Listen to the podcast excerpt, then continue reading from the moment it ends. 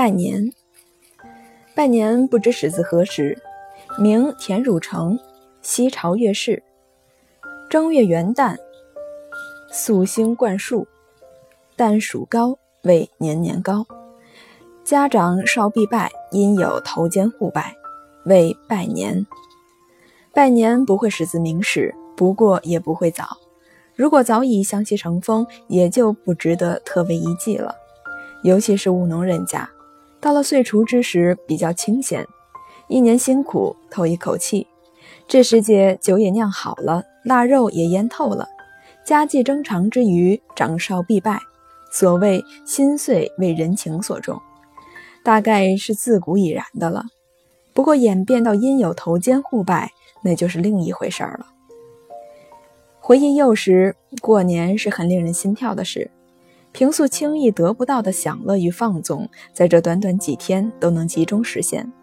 但是美中不足，最煞风景的莫过于拜年仪式。自己辈分低，见了任何人都只有磕头的份儿；而纯洁的孩提心里实在纳闷儿，为什么要在人家面前匍匐到头着地的地步？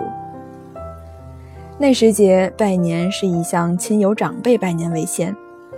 这份差事，为人子弟的是无法推脱的。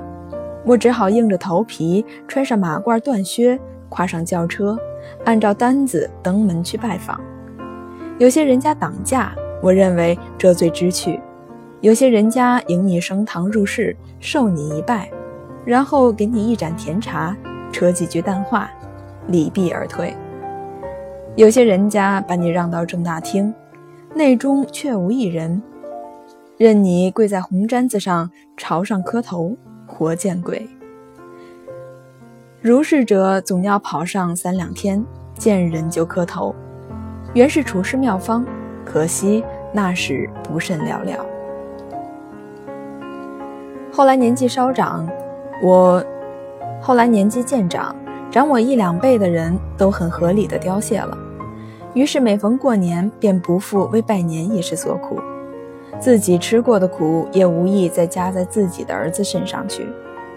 阳春雪季，携妻室儿女去集场店儿，冻得手脚发僵，买些琉璃喇叭当糖葫芦，比起奉命，比起奉命拜年，到处做磕头虫，岂不有趣得多？几十年来，我已不知拜年为何物。初到台湾时，大家都是惊魂甫定，谈不到年。更谈不到拜年。最近几年来，情形渐渐不对了，大家忽的一窝蜂拜起年来，天天见面的朋友们也互相拜年，下属给长官拜年，邻居给邻居拜年。初一那天，我居住的陋巷真正的突围之色，交通堵绝一二小时，每个人咧着大嘴，拱拱手，说声恭喜发财，也不知喜从何来。财从何处发？如痴如狂，满大街小巷的行尸走肉。一位天主教的神父见了我，也拱起手说：“恭喜发财。”出家人尚且如此，在家人复有何说？这不合古法，也不合西法，而且也不合情理，完全是胡闹。胡闹而成了风气，想改正便不容易。有一位不肯随波逐流的人，元旦之晨由拥被高卧，但是禁不住家人催促，只好勉强出门，未能免俗。心里忽然一动，与其游朱门，不如趋棚户。别人锦上添花，我偏雪中送炭。于是他不去拜上司，反而去拜下属。于是进陋巷，砍柴款柴扉。来应门的是一个三尺童子，大概从来没见过有这样的人来拜过年。小孩子一受宠若惊，回头就跑，正好触到一块绊脚石，跌了一跤，脑袋撞在石阶上，鲜血直喷。拜年者和被拜年者慌作一团，送医院急救。一场血光之灾结束了一场拜年的闹剧，可见顺逆之事不可强勉。要拜年，还是要到很多人都去拜年的地方去拜。拜年者使得人家门庭若市，对于主人也构成威胁。我看见有人在门前张贴告示，全家出游，恭贺新喜。有时亦不能收贺祖之效，有些客人便闯进去，则室内高朋满座，香烟缭绕，一桌子的糖果，一地的瓜子皮，使得头间拜年者反倒显得生分了。在这种场合，剥两支干桂圆，喝几口茶水，也就可以起身，不必一定要像以物出物的蝎子，等待下一批客人来把你升顶出去。拜年虽非普通日子访客可比，究竟仍以给人留下吃饭睡觉的时间为宜。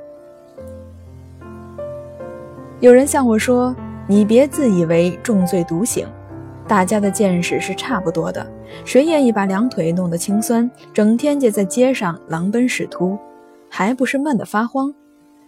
到了新郑荒斋荒斋之内，举目皆非，想想家乡不堪闻闻，展望将来，则有的说有望，有的说无望，有的心里无望，而嘴嘴巴里却说有望，望望望，我们望了十多年了，以后不知还要再望多久。